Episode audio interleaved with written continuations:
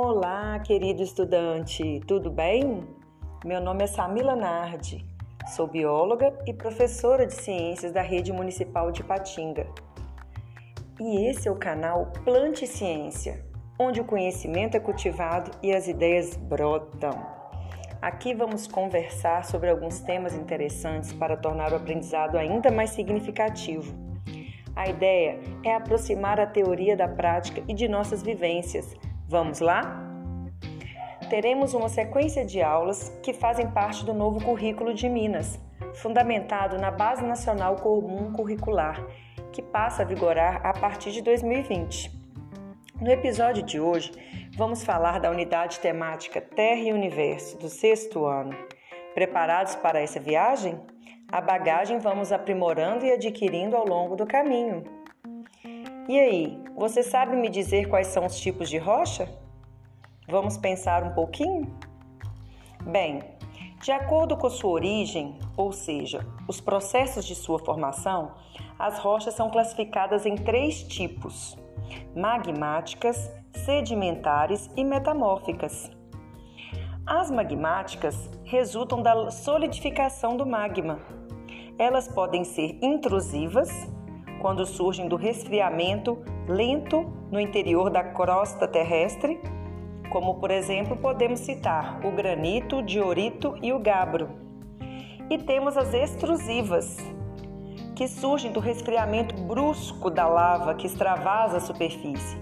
Como exemplo, podemos citar o basalto e a pedra pomes. Outros tipos de rochas são as sedimentares, aquelas resultantes da desagregação e deposição de fragmentos de outras rochas, do acúmulo de detritos orgânicos ou da precipitação de substâncias químicas. Como a deposição ocorre ao longo do tempo, formam-se camadas ou estratos, onde, onde pode estar alojados os fósseis. Como exemplo de rochas sedimentares, temos o arenito, o calcário, o carvão mineral e sal de rocha. Por último, vamos falar das rochas metamórficas.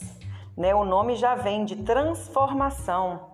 Né? Então, elas são resultantes da transformação de um tipo de rocha pré-existente, magmática, sedimentar ou outra rocha metamórfica, devido a mudanças de temperatura e de pressão do local em que se encontra. Essas mudanças alteram a composição mineralógica, né, que são os componentes da rocha, e provocam deformações físicas às vezes. Como exemplo, temos o calcário sendo submetido a um aumento de pressão e temperatura, transformando-se em mármore. Também podemos citar o arenito sendo transformado em quartzito. Um folheto ou argilito transforma-se em ardósia e um granito em gneiss. Tudo bem, pessoal? Essa é apenas uma noção dos tipos de rocha que nós temos.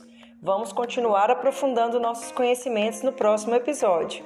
Um grande abraço e muito obrigada!